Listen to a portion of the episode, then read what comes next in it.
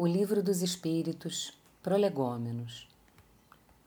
Fenômenos que escapam às leis da ciência comum se manifestam por toda parte e revelam a ação de uma vontade livre e inteligente como sua causa. A razão diz que um efeito inteligente deve ter como causa uma força inteligente. E os fatos provaram que essa força pode entrar em comunicação com os homens por meio de sinais materiais. Essa força, quando interrogada sobre sua natureza, declarou pertencer ao mundo dos seres espirituais que se despojaram do envoltório corpóreo do homem. Assim foi revelada a doutrina dos espíritos. As comunicações entre o mundo espírita e o mundo corpóreo fazem parte da natureza das coisas e não constituem nenhum fato sobrenatural, razão pela qual encontramos suas marcas em todos os povos e em todas as épocas.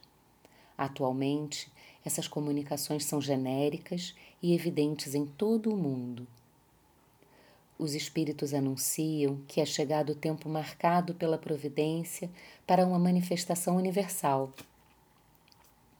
E que, por serem eles os ministros de Deus e os agentes de sua vontade, cabe-lhes a missão de instruir e esclarecer os homens, iniciando uma nova era para a regeneração da humanidade.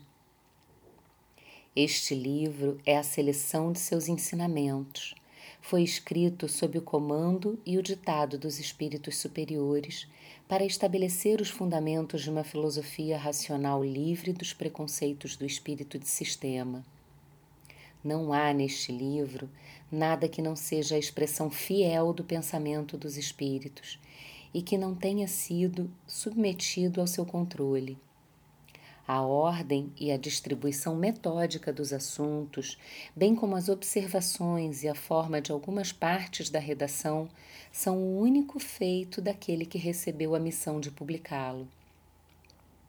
Entre os espíritos que contribuíram para a realização desta obra, há vários que viveram na Terra em diversas épocas, onde pregaram e praticaram a virtude e a sabedoria.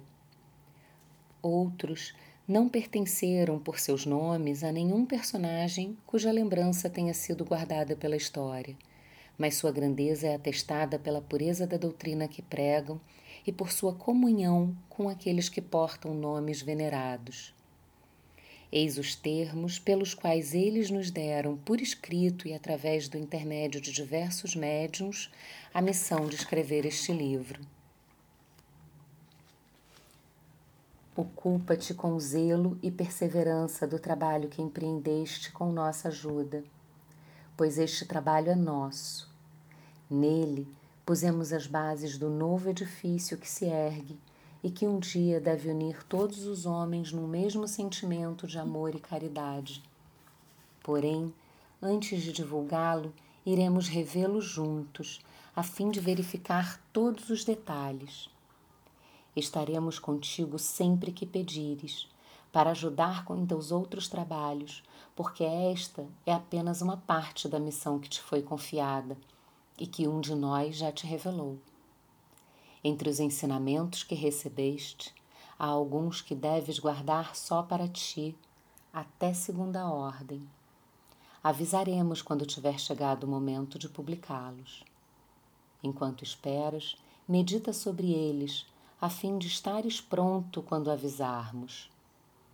Colocarás no início deste livro o desenho da videira que fizemos para ti, porque ela é o emblema do trabalho do Criador.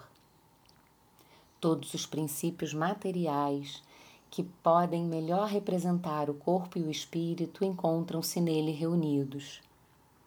O corpo é a videira, o espírito é a seiva. A alma ou o espírito unidos à matéria são o bago. O homem eleva o espírito ao mais alto grau de depuração através do seu trabalho. E tu sabes que somente pelo trabalho do corpo é que o espírito adquire conhecimentos. Não te deixes desanimar pela crítica.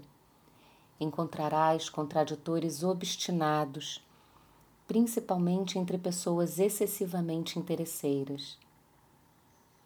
Irás encontrá-los inclusive entre os espíritos, pois aqueles que não são completamente desmaterializados procuram frequentemente, por malícia ou ignorância, semear a dúvida.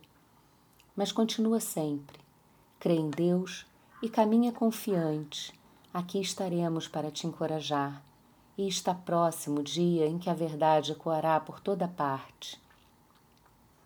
A vaidade de certos homens que pensam tudo saber e que tudo querem explicar à sua maneira, dará origem a opiniões dissidentes.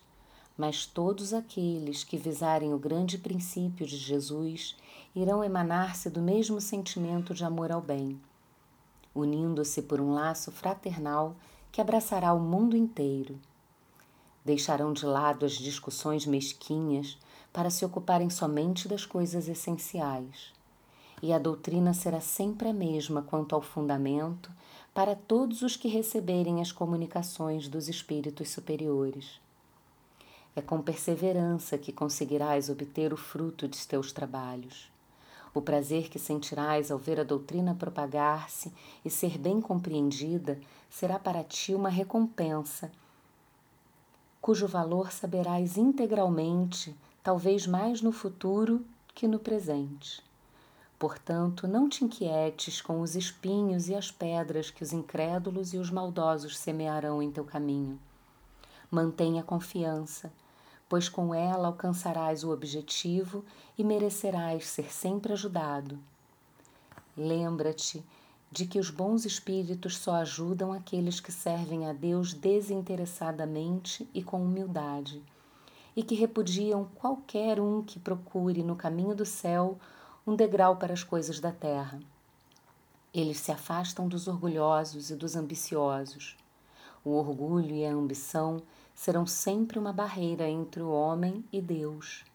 São um véu lançado sobre as claridades celestes, e Deus não pode servir-se do cego para fazer que se compreenda a luz. São João Evangelista, Santo Agostinho, São Vicente de Paulo, São Luís, o Espírito da Verdade, Sócrates, Platão, Fenelon, Franklin, Swedenborg, etc.